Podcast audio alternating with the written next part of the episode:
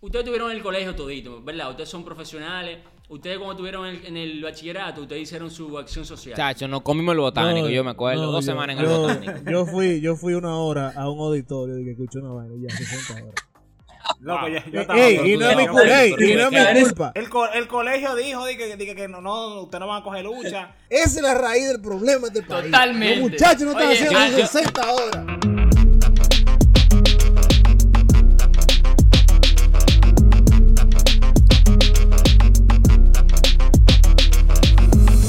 Bienvenidos a otro podcast de Agitando. Yo soy Starling y estamos de nuevo, Viarle, ¿qué es lo que? ¿Qué es lo que, mi hermano? Wow, pero tenemos un ratico sin grabar. quitado, eh, quitado que usted está, quitado que usted está. No, no diga eso. Tú sabes que lo interesante de, de, de quitarse es que tú vuelves y te pones. Entonces se mantiene el ciclo. El diablo, no, esa filosofía. repítelo otra vez, repítelo para ver si, se me queda. Que, que, lo bueno, que lo bueno de quitarse es que tú vuelves y te pones. Y para ponerse hay que haberse quitado antes. Wow, muchas muchas muchas gracias por ilustrarme, profesor. Mira, hoy en otra oportunidad de conversaciones interesantes en estos podcasts remotos, vamos a hablar con, con un colectivo de jóvenes que está creando opinión política eh, interesante, que está creando, digamos que, una especie de ideología crítica al respecto de la política en República Dominicana, que me ha llamado mucho la atención y los muchachos también. Nos acompañan los chicos de LAR Collective, José Daniel y César, que son hermanos. Hola, chicos. ¿Qué lo que? ¿Qué lo que? ¿Qué se mueve, gente? ¿Qué lo que? O sea, me gusta porque ustedes son como nosotros, pero pero pero pero como más, más poppy. No, 100%. 100%. No, lo de poppy, eso, es etiqueta, que la gente quiere vender. Sí, es un, disparate. Cuéntenme de ustedes. Lo interesante es que yo estaba tratando de conocer un poquito y de, saber lo que ustedes hacen. Ustedes han llamado la atención de todo el mundo porque le han hecho preguntas puntuales y, viral, y virales a los candidatos políticos, a Luis Abinader, eso lo hiciste tú, José Daniel, con tu cara, tu rostro, es que la gente dice como que y este menorcito haciéndole preguntas tan picantes a los candidatos presidenciales. Le hiciste a, a Lionel, se lo hiciste a Abinader, se lo hiciste a Gonzalo. ¿Cómo nace esto? ¿Qué ustedes andan buscando con esto? ¿Qué es lo que? Mira, tú dijiste algo al principio que queremos aclarar primero. Eh, no solamente tocamos temas políticos, tenemos dos años y tres meses más o menos creando contenido y siempre contenido eh, de todo tipo de temas, básicamente, sociales, generacionales, culturales, políticos. Eh, nosotros entendemos que son temas que nosotros básicamente intentamos redefinir el término de cultura viéndolo más allá de lo que estamos acostumbrados a verlo. O sea, para nosotros la cultura no es solamente la bachata, el merengue, el mangú, pero nosotros vemos la cultura como el día a día de cada dominicano, básicamente. Todo lo que nosotros hacemos en nuestro día a día forman parte de nuestra cultura. Eh, eso de la pregunta nace así mismo. Nosotros somos cinco hermanos que nos encanta discutir y debatir muchísimos temas. Y ese día básicamente eh, nació lo de, la lo de la respuesta con, a raíz de la entrevista de el comunicador Santiago Matías que le hizo a Gonzalo Castillo. mira que primer gente que lo escucho que lo dice tan fino.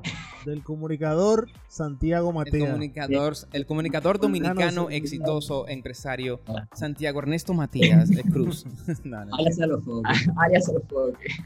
Alias Alofoque. Alias Alofoque. Sí, y básicamente. Y entonces de ahí, de ahí, y una pregunta, esos, ustedes cinco hermanos son tienen, eh, eh, digamos que preferencias políticas iguales o ustedes compiten? De que uno de la Fuerza del Pueblo, uno es de Abinader, uno es de Gonzalo. Competimos, competimos. Nosotros, y más allá de la preferencia política, algo que nos caracteriza mucho es que no seguimos ningún partido en específico. Seguimos las ideas y las acciones de la gente. Tú puedes ser de cualquier partido y si tu idea no tripió, te vamos a apoyar. Eso es real, eso es real. Y, y básicamente con el tema de la respuesta eh, obviamente lo que nosotros no hemos caracterizado es porque como que medimos más o menos por dónde está la cultura en un momento específico y de qué está hablando la gente, qué se está moviendo, qué está interesante o qué pudiéramos quizá nosotros volver interesante y lo tratamos con usualmente son eh, piezas de contenido que, que tienen una son como poesía, como poemas, tienen un, cierto ritmo y eso provoca digamos eh, que la gente se sienta interesado no solamente por el, por el tema específico sino también por la melodía que le damos digamos entonces, con el tema de la, de la respuesta, pues evidentemente, con Alofoque, eh, empezaron la crítica, empezaron los comentarios de que si tuvo bien, si tuvo mal, eh, oposición a favor, oposición en contra. nosotros entendimos que dentro de todo lo que se estaba hablando en ese momento, faltaba algo que era esencial. Y era que el enfoque no se debía de poner en quién fue la persona que hizo la entrevista o cómo se hizo y cuáles fueron las características de la entrevista, sino en qué se estaba dejando de hacer que entendíamos que era necesario y que era algo que, que la sociedad debería demandar de alguna forma u otra. Y era el hecho de que nuestros representantes se sometan a, per- a personas, a los foques, excelente, pero también al pueblo, o sea, a los periodistas profesionales, a todo el mundo. O sea, nuestros candidatos tienen que estar a disposición de nosotros para nosotros poderle hacer la pregunta que entendamos necesaria para poder validarlo. Porque yo te voy a decir una cosa. Toda esa pregunta nosotros la sacamos de, conversaciones del rumor público, de conversaciones que tiene la gente normal, que si fulano sonó en tal lado, que si fulano sonó en aquel lado. Óyeme, ¿por qué nadie se ha parado de frente a ellos y decirle, miren, está sonando esto? ¿Qué es lo que? Díganme ustedes. ¿Es verdad o es mentira? O sea, te estamos dando esa plataforma para que tú no lo digas. Es, por eso que yo no sé cómo los demás no nos han respondido, porque nosotros lo vemos hasta como algo positivo para ellos. Le estamos dando el chance de que pongan el tema de frente en la mesa y que lo expliquen como más les convenga, porque yo te voy a decir que, que todo lo que ellos nos van a decir lo vamos a coger eh, 100%, pero te estamos dando el chance para que tú expongas tu caso. Y nosotros después valorar si efectivamente creemos lo que tú nos dices lo que, Sí. o si tú dejaste de decir cosas. ¿Quién, quién no ha respondido a, a la respuesta? Wow. Leonel y Gonzalo.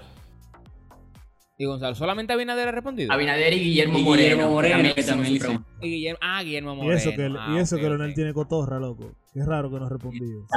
Sí, no, quizás no tiene internet. que Porque, y vamos a tener cotorra, pero no sé. ¿Cómo fue? Pe- Ahora- pe- pero, pero ahora, eh, eh, hubo, hubo algo que, que tú dijiste, eh, que fue el tema de la validez, o sea, de, de respuestas a preguntas para demostrar la validez del candidato.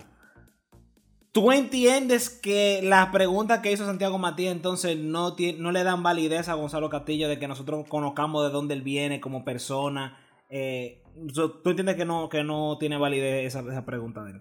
No, o sea, totalmente, tiene toda la validez del mundo. O sea, nosotros lo que decimos es que el primero, el político que esté aspirando a representarnos merece y debe y tiene la obligación de someterse al escrutinio de todos. Desde el farandulero, el periodista de trayectoria, hasta nosotros que somos jóvenes comunes y corrientes igual que todo el mundo. Toda la pregunta No, no solamente a darle entrevistas a algunos, a, lo que, que- a lo que él quiere. Eso es como cuando en la prueba nacional te daban el folleto adelante. De que mira, estudia que coge ese. ¿Sabes que, que ese que tú Eso es interesante porque si tú te fijas, e- esa es la conversación que, que ha pasado. Que es que están juzgando a Santiago. Porque ¿quién eres tú? ¿Por qué tú puedes, por qué tú puedes hacerle la pregunta? ¿Por qué no? Aparte que sabemos que tienen una afiliación. Pero no solamente eso, que eso es lo que a mí me incomoda. Que a él lo están como que le están haciendo un chequeo, un escaneo. No, pero que tú no tienes credenciales para estar entrevistando a esta gente. Entonces usted da un buen punto, que no solamente Santiago debe, debe de cualquiera poder cuestionar a esta, a esta, a esta persona que quieren tomar un cargo político, un cargo poderoso, y tú no sabes, tú no sabes su carácter, tú no sabes sus intenciones, tú no sabes su background. Yo creo que todo el mundo debe tener la curiosidad y el poder de, de hacer la pregunta y que se la y que se la respondan, que eso es lo importante. Mira, totalmente. y este país está, está a falta de plataformas. O sea, eh, nosotros, no sé si a ustedes eh, eh, les gusta más o menos lo- los temas políticos en el mundo, pero en todos los lugares, digamos, democráticos del mundo, hay plataformas donde incluso el candidato va a un lugar público y la gente del- de la audiencia levanta la mano, mire, fulano, yo quiero hacerle esta pregunta. O sea, este país eh, tiene a lo político en un, eh, o sea, en un estándar tan alto. Lo, Pedestales. lo- que pasa es que lo que pasa es que históricamente se ha creado la, se ha creado la cultura de que el político es intocable porque recuerda que venimos venimos de unas dictaduras venimos de opresiones venimos de, de políticos que controlan los medios de políticos que abusan de los medios entonces hay una hay una costumbre de que el que está ganado no hace debate entonces los políticos aquí son intocables porque si, por ejemplo, Leonel Fernández en un tiempo no iba a debate porque él decía que, que no conceptualizan. Es que no conceptualizan, decía el líder. Danilo creo- luego llega y, y, y, eh, no conceptualizan. Entonces luego llega Danilo que quiere debate cuando está abajo, pero inmediatamente gana en el segundo periodo o, el segundo intento. Dicen, no, el que está ganado no hace debate, ¿para qué yo voy a debatir con quién? Pero ahora lo Leonel en esta oportunidad sí quiere debate. Te digo lo abajo. peor. que nosotros, Stalin, como sociedad, validamos esa vaina. Nosotros como sociedad decimos, no, no, no, esa estrategia está bien. Oye, el que te ha ganado unos debates. Cuando nuestra reacción tiene que ser, mi hermano, quien sea tiene que sentarse ahí a escuchar otra pregunta, quien sea. Y esos debates, oye, empezando por esos debates, No. son un flyer que eche esos debates. Esos debates son preguntas que le tienen desde antes, que ellos van básicamente a exponer su posición sobre temas que ya ellos en, Ya, ya, en ya un pensado. sentido, en un sentido, ellos te pueden hasta mentir. Eso es prácticamente lo que ustedes están diciendo. Ellos pueden hasta Óyeme. mentir. Y no está mal, nosotros creemos que es necesario, pero tiene que, tiene, o sea, no podemos ni siquiera quedarnos con el debate, tenemos que irnos a los foros públicos, tenemos que irnos a la pregunta en redes sociales, tenemos que irnos a nosotros mismos exigir, y aunque veamos, digamos, estratégicamente eh, político, que el que está ganando los debates, socialmente y cívicamente tenemos que decir que el que está ganado y el que está perdido, quien sea que quiera algún, algún cargo público, tiene que debatir, tiene que exponerse, tiene que estar en la UAS, tenemos que ir para la UAS a, a que el público le pregunte. O sea, esa tiene que ser la mentalidad. En vez de validar de que, ah, no, bien por el que no va a debate, porque el que está ganando no debate. Tenemos que decir, No, porque- Ah, el que está ganando. Una, una cosa es eh, eh, Pero- pero te una cosa, Oíste, eso- Stanley, una Ajá. cosa es entenderlo, porque por ejemplo, tú dices, no, yo sé por qué Gonzalo no va. Ahora, eso ¿Por qué Gonzalo no, espérate, ¿por qué Gonzalo no va a debate? Porque es- claramente va a haber un fallo en la respuesta de él. ¿Cuál es, O sea, el espera, espera, Va- espera, va- a haber Eh, un eh, glitch. se- Espera. Señores, Gonzalo va a hablar ahorita. glitch. Usted- Ustedes no saben si él anuncia que va para allá. Espérate, espérate. Porque, ok, lo pueden preparar. Y lo están- o sea, ahorita lo están preparando. Yo lo que estoy diciendo es que lo que él nos ha enseñado a nosotros es que él no es muy diestro cuando le hacen preguntas. Y puede ser que se le cruzan algunos cables. Eso no quiere decir que él idiota, ni estúpido, ni nada de por lo Oye, otro. Solamente que hay creo- gente que. Hay gente, Y yo creo que, por ejemplo, nosotros me- le pedimos a Gonzalo que hable lindo. O sea, la verdad que ni siquiera nos interesa que hable lindo, pero sí que hable claro. Y por eso le hicimos la pregunta que entendimos pertinente en el momento. ¿qué es lo que te iba a Sí, totalmente. Me- me- mira, o sea, hay algo de que para mí, a mí me preocupa muchísimo. Y es el tema de que un candidato se la pase respondiéndole a todo el mundo. O sea, ustedes saben de que cuando estamos en campaña política, siempre, bueno, yo no sé si ustedes vieron, esta mañana yo con Stalin estuve hablando de eso. Ustedes llegaron a ver el documental de Michelle Obama que está en Netflix. Yo sé que- Esta vez. yo sé que está ahí. Ustedes, ustedes- ustedes- ustedes lo vieron. yo no te- Eh, hay- llega un punto do- donde tú tienes tanta presencia pública que ya la, la sociedad y, y el medio, tratando de, de vender el amarillismo, el morbo, lo que sea, te- dobla todo lo que tú dices y le da, le busca la vuelta, trata de ponerte mal. O sea, llega un punto donde ya tú saturas el mercado y tú dices, ya me está afectando hablar tanto. Entonces, yo entiendo la, la- la- la inquietud de ustedes de decir, no, espérate, los candidatos deben de ser transparentes, deben de ser claros, deben de hablarnos, pero la realidad es otra. Cuando un candidato a todo el mundo le habla, a todo el mundo le responde, a todo el mundo le tiene una idea, llega un punto ya donde le hace daño. Y ese y ahí es que no quiere llegar eh, el- el- ningún candidato. Bueno, Claro, que Kelvin, entonces, también, es que también está por bien, eso. de- de- tú le- deja- definitivamente. Exacto. Tú tienes que verlo de que el derecho Sí. de nosotros es hacer esa pregunta. O sea, olvídate, el candidato, excelente, le puede ir bien, le puede ir mal. Algunos sí. se benefician, algunos no. Perfecto. Pero nosotros como ciudadanos, ¿cuál es nuestra posición? O sea, sabiendo eso que tú acabas de decir, ¿tú prefieres que no hablen o que hablen? Y no solamente eso, que No, no, pero lo que de- pasa es, o sea, ellos pueden hablar, pero eh, soy yo que se está cortando. Me Te estamos oyendo, te estamos oyendo. Te estamos yendo. Mierda, ya- Bueno, ya pusieron Netflix en tu casa. Oh, oh, ok, No se puede. oh, ok, no me fui, no, no. Lo que pasa es que fíjate como tú dijiste que el derecho es hacer la pregunta y nadie te está cohibiendo a hacer la pregunta, la pregunta tú la puedes hacer. Ahora, lo que pasa es que tú entiendes de que es obligatorio de que te responda o no. Entonces yo lo que te digo, el candidato no está obligado a responderte. Si para tú tomar una decisión tú, de tu voto, tú dices, no, él tiene que responder a esa, esa pregunta, ya es una decisión tuya como ciudadano, ¿entiendes? Entonces eso es lo que te digo, no tratemos de confundir lo derecho con lo que ustedes entienden de que está bien. Y que conste que para mí está bien, o sea, para mí está bien de que la gente interrogue a los candidatos y lo, lo, lo sienten en una sillita y le diga, venga, que aquí tenemos que examinar hasta el mínimo peso que usted consiguió estando en el Estado. Lo que, lo que tú dijiste ahorita, de que, de que se puede, por ejemplo, tergiversar si el candidato habla con todo el mundo y le responde a todo el mundo. O sea, así como el candidato le responde a todo el mundo, si un mensaje de él fue tergiversado y él siente que lo tomaron no de la manera, no de la, del, planteamiento que él hizo en un principio, él puede ir a otro espacio y aclarar lo que él dijo. O sea, al final nosotros entendemos que un candidato público que está básicamente eh, eh, aspirando a representarnos en un cargo público, está, está, para representarnos a nosotros y no para representarse sus propios intereses. O sea que sí, entendemos totalmente la, tu, tu, punto de vista, pero nosotros entendemos que el candidato sí. tiene que estar para responder a todo. Y entonces, y, y, entonces, en este caso hipotético, bueno, no hipotético, mentira, pero yo acabo de leer ahora mismo eh, que Ángel acaba de cancelar el debate por falta de quórum. Wow, qué pena. En caso, en caso de que, de que vamos a poner que se canceló definitivamente y que ninguno de los... ¿Por qué ustedes creen que esto nunca pasa? ¿Por qué ustedes creen que nunca hemos tenido un debate presidencial en nuestro país? Mira, eso tiene que ver con la, con la cultura eh, clientelar eh, de la sociedad. O sea, aquí, ¿cuándo fue la última vez que tuvimos una campaña basada en contenido, basada en propuesta, basada en discurso público, por ejemplo?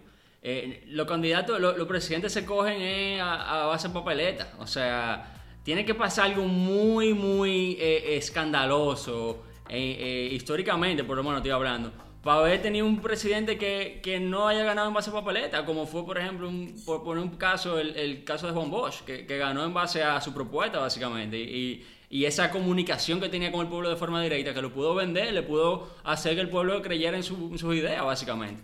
Ahora, lamentablemente, en los últimos años y, y básicamente en casi todos los gobiernos del país, hemos tenido eh, gobiernos que, que, se caracterizan por eh, ganar en base a eh, la fundita, el picapollo, los 500 pesos y el pote romo. Entonces, claro que no va a ser importante para el voto el debate si como sociedad no lo consideramos importante. Si como sociedad lo que decimos es, no, no, si a él no le conviene, no tiene que hablar.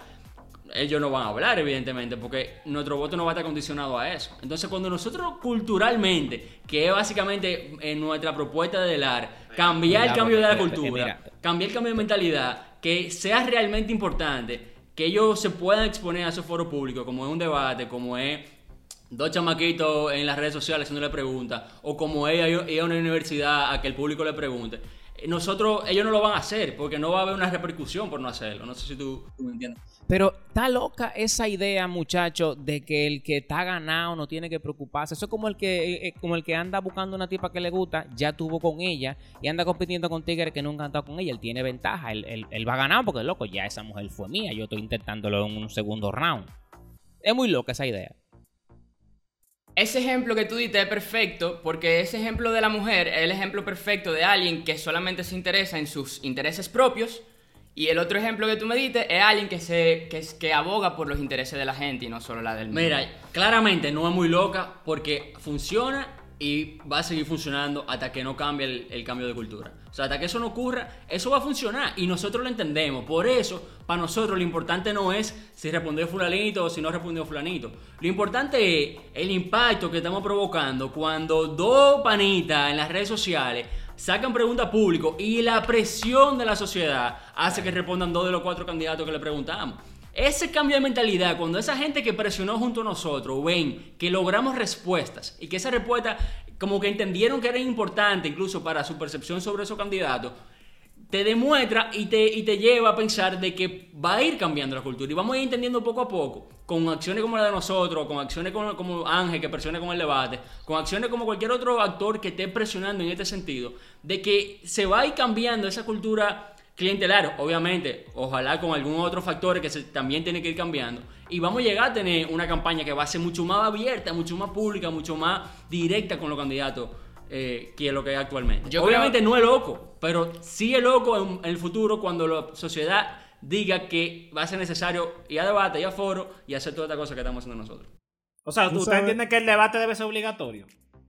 Oye, está por ley, está por ley el debate. Y yo creo que ahora vimos muchísimo más la importancia de estos tipos de, de eh, eh, básicamente contenido que se cree porque el candidato ahora mismo no puede estar en la calle haciendo campaña por el coronavirus. Entonces Eso yo creo que ahora tenemos que, ahora más se está, nos estamos viendo en la necesidad nueva, de que de, se creen de, este tipo de espacios. Sí, sí, sí, sí.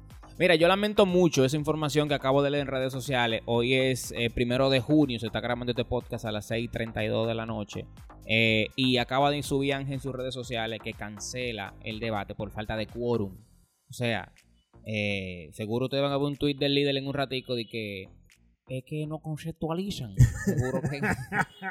Porque él fue el primero que dijo de que estamos activos, estamos aquí cualquier cosa. Y, y, me- y- y lamento mucho de verdad que ese tipo de cosas pasen. Tú sabes que, que- que lo que pasa, yo, yo estoy totalmente de acuerdo con ustedes. mi gente.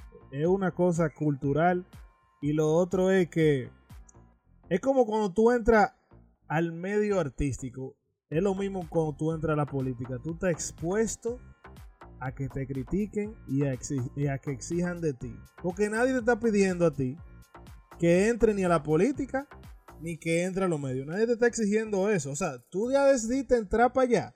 Ah, bueno, mi pana, pues entonces nosotros, en base al trabajo que tú estás haciendo, te vamos a exigir cosas o vamos a criticar lo que tú estás haciendo. Obvio, hay que ver si es objetivo o subjetivo la forma que se está haciendo, porque eso también hay, siempre gente, haters o oposición en los dos casos. Sí. Pero, pero yo creo que eso ya tiene que ser algo normal, que tú estés esperando que la gente exija de ti. Y aparte de eso también, que a los a los políticos lo entrenan, men. Eso debe también, eso Sí, que, supuestamente eh, es algo común. Eso era Lo- otra cosa. entrenan. Eso era otra cosa. No necesariamente el que tenga la mejor propuesta en un debate es el que gana. Porque en un debate hay que tener técnica de debatir. O sea, fácilmente el que tiene la mejor propuesta no, no tiene técnicas de debate y lo hacen quedar mal. Y el tipo, el que, el que mejor propuesta tiene. Incluso ah, hubo algo que se, dio, se vio aquí en, en los debates de, de los alcaldes. Y es el ataque personal. O sea, también llegó, dejó de ser un punto, y, y esto lo hizo en, en varias ocasiones, lo hizo Bartolomé Pujals, que dejó de ser como que yo te voy a atacar a ti tu propuesta, y dijo, no, yo te voy a atacar a ti como persona. O sea, tú estás defendiendo esto, yo te tengo que atacar a ti por eso, ¿entiendes?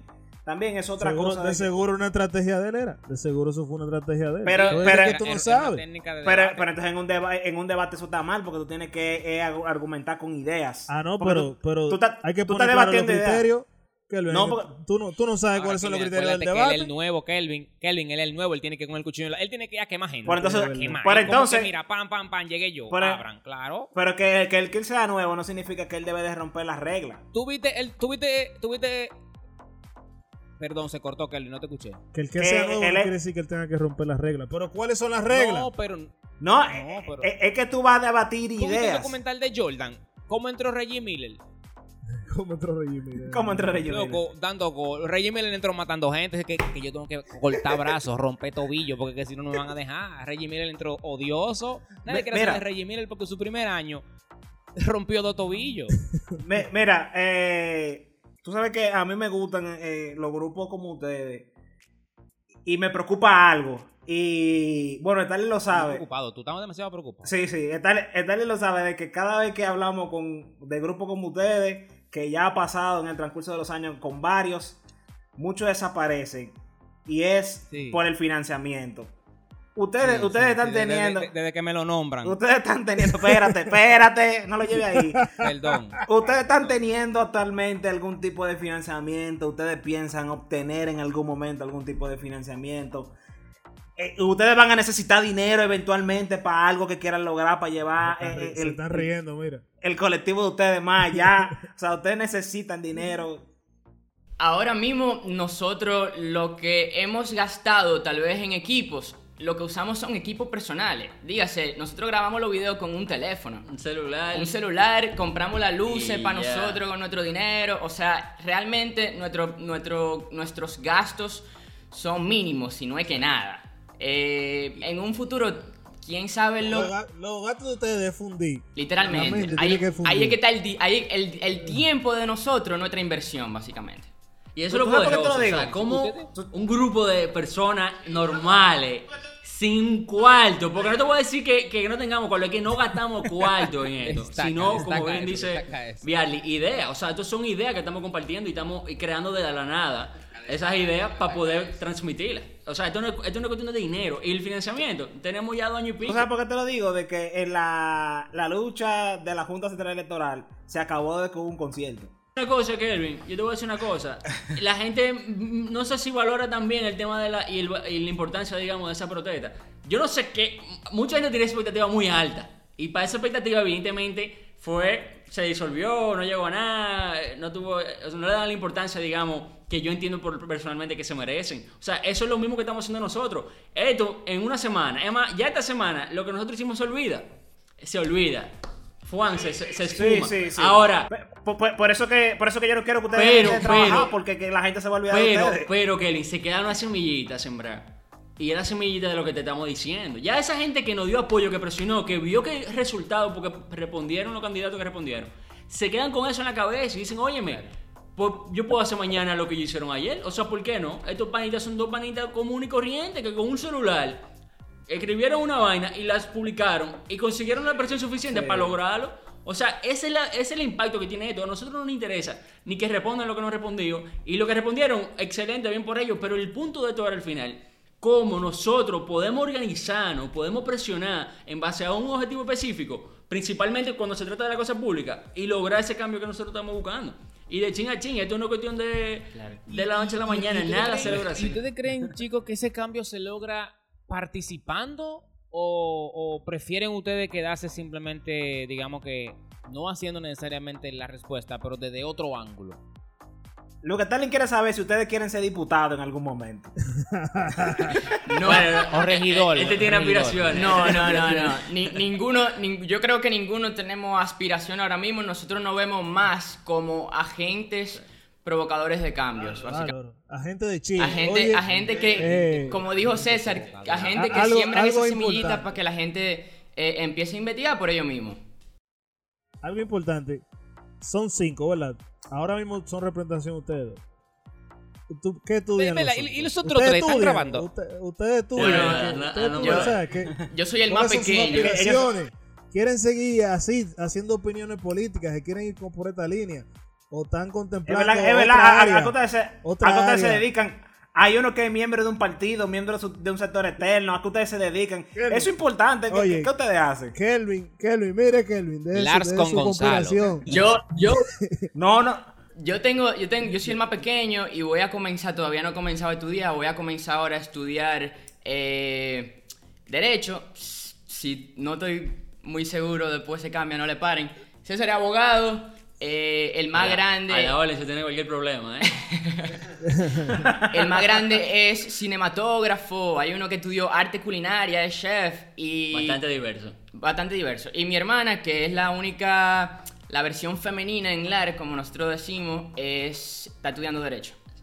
Sí, y, y también, Kelvin, lo que te íbamos a decir, nosotros siempre hemos estado muy involucrados con temas de activismo, hemos estado, eh, bueno, todo lo que es una protesta, eh, nosotros estamos metidos ahí. Están ahí. O ayudando, ayudando a coordinar, ayudando a llevar provisiones. Eh, yo personalmente, por ejemplo, soy también muy activo en la sociedad civil, yo estoy en para organizaciones que en mi tiempo, digamos, libre, entre comillas, estoy también dando apoyo, articulando básicamente necesidades que tiene la gente, mano. La gente está en este país, muchos problemas. Y, y básicamente, ¿qué, qué otra cosa que nosotros más o menos queremos llevar? Como que, por ejemplo, yo hago eso, ese, ese- eso, mi participación en la sociedad civil, como una forma, digamos, de... Ustedes tuvieron en el colegio todito, ¿verdad? Ustedes son profesionales. Ustedes cuando tuvieron en el, en el bachillerato, ustedes hicieron su acción social. Que Era Sí, obligatorio, eso era de las ley. 60 horas. Las 60 horas. Ustedes posiblemente fueron a Reforeta un día, fueron otro día a un Chacho, nos comimos el botánico, yo me acuerdo. No, dos yo- semanas en el botánico. Yo fui, yo fui una hora a un auditorio y que escuché una vaina ya 60 horas. Loco, yo, yo estaba. Ey, y no es mi culpa, ey, no es mi culpa. Ey, Ustedes, ustedes deben hora, ustedes le deben hora a este país. No, fue, loco. Fue joseado eso. No, yo no josé. El, co- el colegio dijo di que, di que, que no, no, ustedes no van a coger lucha. Y nos hicieron, a nosotros nos hicieron una Desde semana ahí- vocacional. qué Desde vergüenza. ahí es Nosotros duramos- viene. nosotros- Esa es la raíz del problema de este país. Totalmente. Los muchachos no están haciendo Yo- sus yo- 60 Yo horas. creo que, yo creo que sí, que este país está así porque nadie cumple las 60 horas. Señores, Algo- oye, algo- oye, Algo ya, darling, yo iba a decir que no debía quedarse las 60 horas, pero ya yo creo que tenemos que arrancar por las 60 horas, que se hagan bien.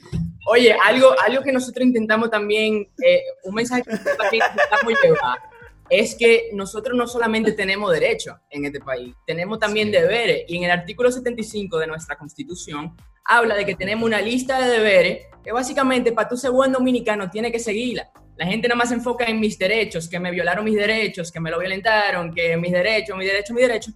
Y no se enfoca en que, en que también hay una lista de deberes que como dominicanos debemos de cumplir. Y se complementa. Tú sabes, Ah, ya, usted, oye, tú, ustedes dieron ahí en el punto, porque yo siempre veo gente quejándose Ah, por eso que están aportando. Sí. Es verdad. Oye, tú, y lo tú más... quieres que, tú quieres que te traten como dominicano. ¿Qué tú estás haciendo para mover, la- Oye, mover es al básico, dominicano. Y es básico, es una lista, estudiar, trabajar, son parte del listado. Es una lista que tú tienes que seguirla para ser buen dominicano y no es algo que tú te vas a salir de básicamente tu, tu vida natural Exacto. para tú tener que cumplirla. Y eso es lo clave. Y el tema de las 60 horas, tú no dejabas de estudiar para cumplir las 60 horas. Eso era parte, digamos, de todo, de tu... Sí, no, no me hagan sentir mal. Entonces, ¿por qué no? bueno, Loco, de verdad, men, yo hice mis 60, yo- de verdad, yo hice como 40 No, horas loco, de las oye. 60, loco, yo me puse prieto Oye, di que hizo Ah, 40. oye. no, no la completó tampoco. La- la- No, no, loco, no, yo, porque yo no, es que cogí- yo no sé cuántas hice, Diarly, pero fuimos, Dios mío, el San Mauricio me, me dañó, hasta en eso no yo, dañó. yo cogí, yo cogí la semana vocacional, era una semana entera escuchando profesionales para saber que tú ibas a estudiar. Ahora, tú sabes que yo me acabo de acordar. Yo me acabo de acordar que yo. Me acabo de acordar que nosotros fuimos. De que, porque yo, Es yo que estuve te, en la te lo UFU. daban En la en UFU. paseos, antes te lo daban en Exacto, paseos. exacto. Yo me acuerdo que la UFU tenía como, no sé, como una finca, una vaina así. No me acuerdo dónde era. Y nosotros fuimos de que para allá. Exacto. Y nosotros fuimos para allá de que a sembrar. Nada, manito. Se, loco, fue, un, fue medio fuerte porque había un sol fuerte, pero duramos como dos horas sembrando.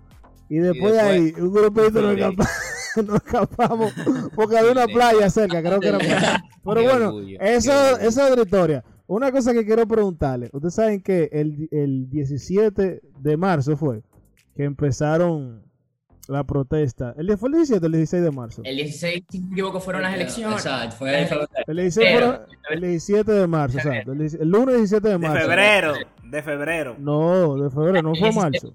Pe- Pero en marzo comenzó la cuarentena, el 18 de marzo. Perdón, Sí, de la febrero, protesta sí, fue en de febrero. febrero. Febrero, me equivoqué, perdón. Eh, ¿Cómo ustedes ven eso? Y, y si al final ustedes creen que se debió de continuar, se logró algo, se despertó algo, ¿qué tú crees que se, qué tú crees que, qué ustedes creen que pasó ahí?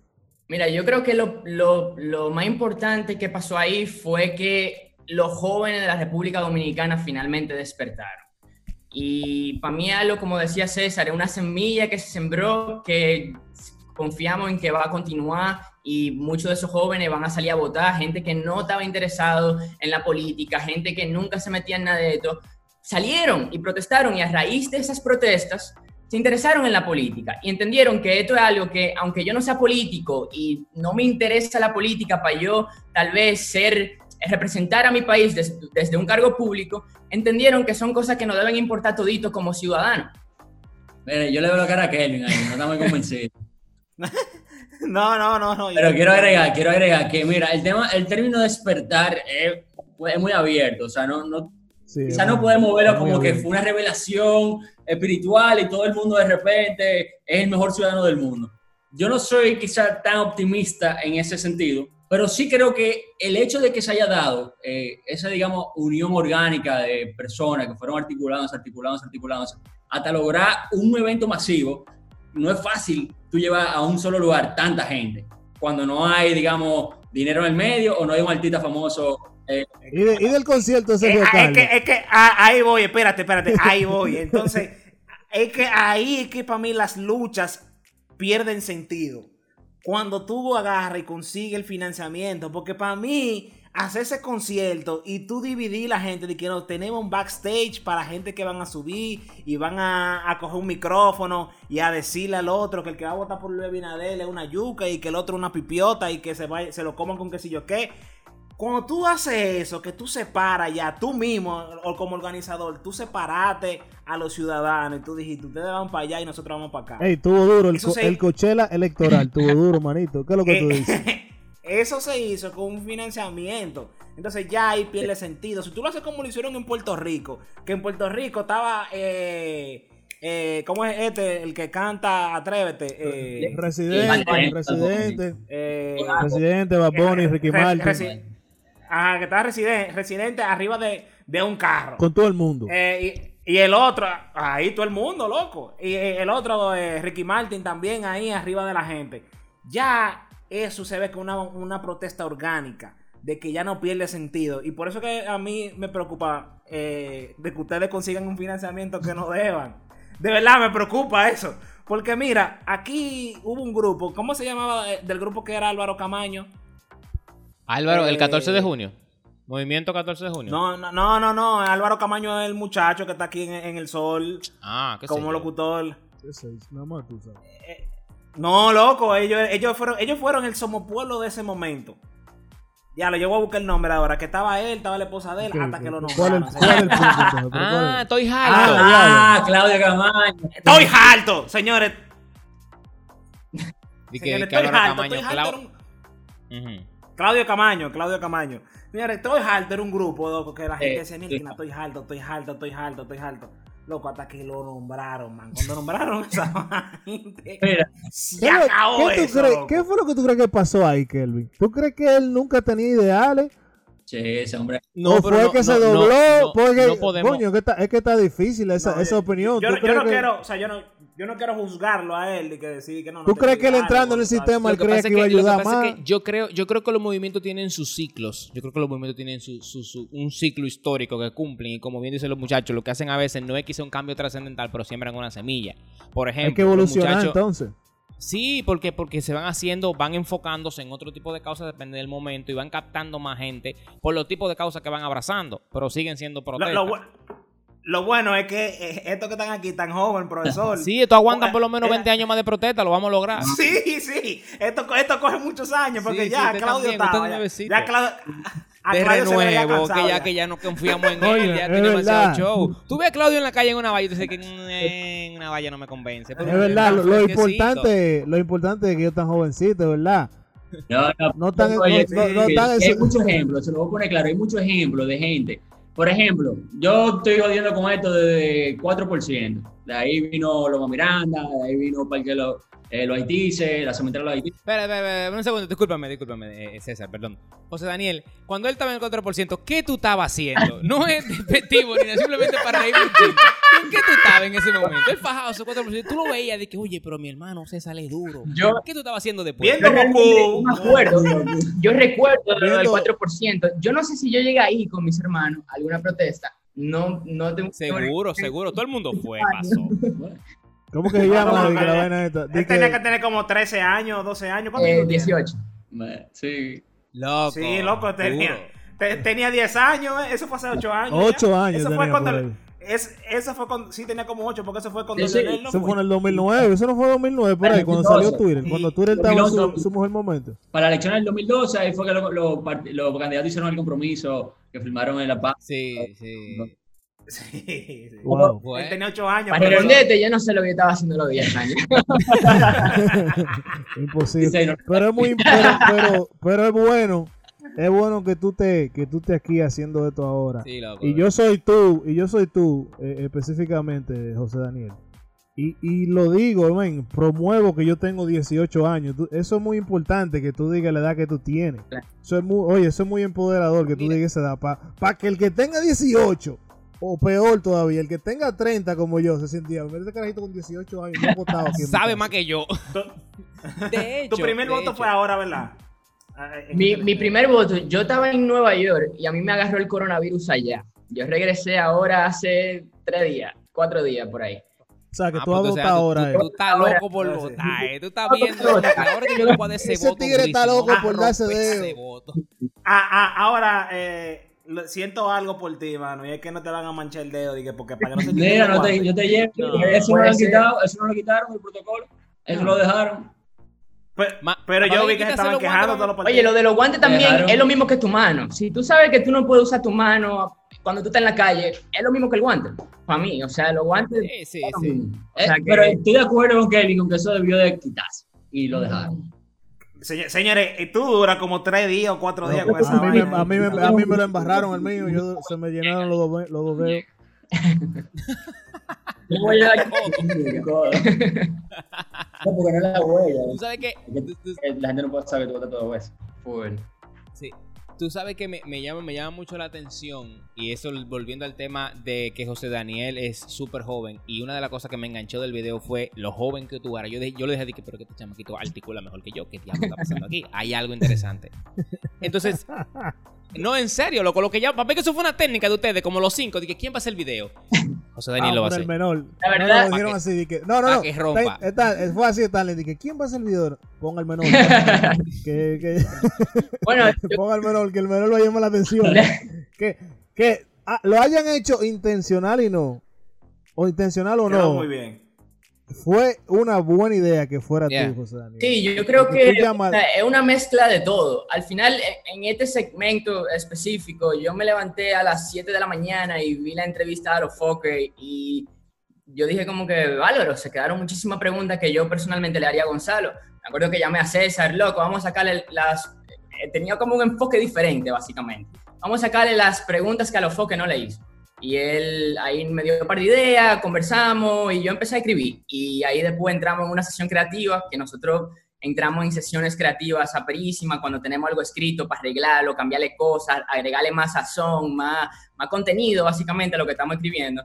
Eh, y es totalmente, es como una mezcla de talento, digamos, de mi edad también, que impresiona mucho cuando la gente me ve eh, hablando de estos temas que son, la gente considera que son de adulto y de viejo. Difíciles, sí, sí. Temas que son de gente Y mi grande. estilo, que eh, hemos recibido mucha crítica por eso también, de que es como grunge, es como medio, medio actuado, medio, medio fuerte, medio, ¿tú entiendes? Que No, tú le estás dando un boche. Es como que, ¿qué es lo que? Dime, no, estamos en Chucky Bobo, eh. Chequea, creo chequea, que el chequea, llega más, eh, primero por lo, que, por lo que yo digo y también por, por la intensidad que uno le da. Yo creo que eso es lo que más... Chequea. José Daniel, chequea. Stanley, ¿qué tú estabas haciendo los 18? Wow, yo todavía estoy intentando ver cómo yo pasaba la prueba nacional, yo creo. Kelvin, ¿qué tú estabas haciendo a los 18? Oh, que Kelvin es un pequeño nada, perdedor. nada vamos, a ver, productivo, vamos, a ver, vamos a ver qué dice Kelvin. Vamos a ver qué dice Kelvin. No, loco, yo a los 18 estaba en la universidad ya, men. Nah, loco, A la- buscando. O sea, Ah, pero- pero- ¿Tú sabes que estamos a los 18? A, a- a- a los carro. 18. ¿Qué lo estás A haciendo? los 18, loco. No, a los 18 yo estaba joseando, loco, ya para conseguir el espacio de agitando. Ey, la primera vez. Ah, Cosas, verdad. sí, ¿Y tú, sí, y tú, sí. Stanley, qué es lo que tú dijiste? ¿Echándole agua al Poniéndole, qué? poniéndole, poniéndole aro al, al carro. Ah, Reuniéndome, ok. ponerle aro al carro. Yo estaba, ¿Tú sabes lo que estaba tratando de hacer? Yo estaba tratando de conseguir eh, cla- claves aquí a de página porno. Ey, es relajado, Esto es fue relajado. el podcast. Agitando. Gracias, gracias a chicos, gracias a ustedes. ¿Cómo discúlpame, César, te interrumpí? Que a esa edad ya existía Ares y LimeWire y todo eso. Sí, sí, sí, sí. Sí, Chicos, sí, sí. Ya lo señores. Ey, señores, es otro tema, el de, el de, el de Ares, loco. Que tú Mira, no, agarrabas no, y- no y hablo de ponías esa caja de. Pandora. No hablo esa Y, caja y de repente te encontrabas de un caballo. ¿Y tú qué es esto, loco? Bueno, lo, lo bueno que tú podías verlo antes. ¿Cuántos años tú no tienes, César? César. ¿Cuántos años tú tienes? 26. Ah, ok. Sí, César sí, está sí. ahí. César sabe de lo que estoy hablando. César está ahí. ahí. sabe de lo que estoy hablando. Ahora José Daniel no. Ya, ya cu- cuando José Daniel ya, ya creció, ya estaba en toda la página de ahí, loco. Ya, Sí, estaban duras. No, que tú tienes la vida fácil, José Daniel, la- te la pusieron fácil a ti. Te la pusieron fácil, antes era difícil. Encontrar buen material, no, no- repetido. Y que no es un caballo. Tú- tú no sabes. Había demasiado caballo en internet. Tú no sabes lo difícil que era conseguir un VHS y que la luz se te vaya, loco, con el VHS en el medio. Y tú sentado y que, bueno, aquí nadie puede llegar y ver lo que yo estaba viendo. esto- y no- no- que- peor, esto hay que terminarlo. Tú ves lo que yo digo de la sociedad. Estaban hablando de una cosa tan importante como debate. Y mira cómo estamos hablando ahora de material pornográfico. Ima- imagínate, nosotros con, con, con tres comediantes aquí. Ya tú sabes. Chicos, ha sido un enorme placer hablar con ustedes, de verdad que sí, tanto contigo, Daniel, eh, como César. Para mí, vuelvo y te repito, expreso mi admiración por lo que están haciendo. Sigan criticando, sigan teniendo una conciencia que lleve quizá un poquito de cuestionamiento. Lo más importante es hacerse preguntas. Totalmente. Y Porque, porque en base a eso es que va a girar entonces el diálogo y no se van a quedar cosas en el aire. Totalmente. ¿Tú quieres, tú quieres, quieres, quieres Sí, terminar? sí, Ah, sí. pero, si, dígalo. si, usted- si ustedes quieren un financiamiento, está Patreon, está, está GoFundMe. Es verdad, es verdad. Hay mucha vaina ya, ya, no hay que pedirle dinero de que directamente a los empresarios que, que representen intereses. Mira. Ahí hay gente ya. No, yo- Voy a hacer, voy a hacer, Qui- Quisiera agregar un poquito a lo que dijo Starling y es eso, señores, nosotros no estamos haciendo esto bajo el entendido que tenemos la verdad absoluta. Lo que estamos intentando es poner el tema sobre la mesa y que tú con ese tema que nosotros te estamos dando vaya a tu casa, vaya a los coros, vaya donde tus amigos y discute estos temas y debatan estos temas. Intenten llegar a un consenso en conjunto, básicamente. Mire, y reconocerle a ustedes también, eh, primero darle las gracias, obviamente, por traernos este paso. Y reconocerle que nosotros más o menos hacemos lo que ustedes están haciendo, aunque ustedes no lo creen. A nosotros nos encanta como ustedes cuestionan, digamos, en base a la comedia, muchísimos aspectos de la vida que tienen, están a punto ya de, de un cambio, o sea, y que no podemos seguir eh, como sociedad, como dominicano, como dominicana, haciendo la misma cosa y repitiendo patrones que nuestro papá, nuestro abuelo tienen eh, años repitiendo. Y yo creo que ustedes a través de la comedia están haciendo su trabajo de forma fenomenal, nos encanta su comedia, nos encanta lo, cómo ustedes abordan los temas y de verdad que muchísimas gracias por ese contenido también. No, eso es la mejor forma de cerrar esa ya. Nos alabaron. No, no, no. Bye. tú sabes, la, mejor, la mejor forma de cerrar es haciendo los clichés. Redes Eh, sociales, eh, eh, colectivo, Instagram, No sé, Daniel, si tú puedes cerrarlo en la forma que tú haces los videos, mata. ¿Cuál, cuál, cuál hago? Espérate. Uf. ¿Quieres que haga uno? Dale, dale, dale. Dale, dale, ciérralo, ciérralo como tú cierras. Muchos dicen que la generación de hoy está perdida, que los niños de hoy en día tienen la cabeza podrida, que solo piensan en droga o en bebida, que hoy en día la generación está destruida. Pero ¿qué pasa cuando un adolescente habla de política? Habla del aborto, de religión o al gobierno lo critica. Va de ahí, muchacho, ¿qué vas a saber tú? Tú eres un carajito. Que yo no sabía nada de eso cuando yo era más chiquito. Los muchachos hablan cuando la gallina mea. Viejito, yo puedo saber más que tú aunque no te lo creas. Tú me dices que me aleje de la calle. Me alejo para que mi cabeza con un tema social estalle y tú me dices que me calle. Somos estereotipados como vagos y mantenidos. Que no leemos o que somos unos creídos. Porque aprovechamos la tecnología. Siempre estamos investigando. Y tú vienes a decirme a mí que yo no sé de lo que estoy hablando. Yo confío en mi generación. Chicos, nosotros somos el futuro. No deje que ningún viejo te diga que tú no eres duro. En el mundo de hoy los conocimientos son independientes a las edades. Al parecer no le gusta que le digan par de verdades. El camino a la convivencia empezará cuando los adultos respeten la opinión de la juventud. Y si tú no lo respetas, obvio que vamos a mostrar inquietud.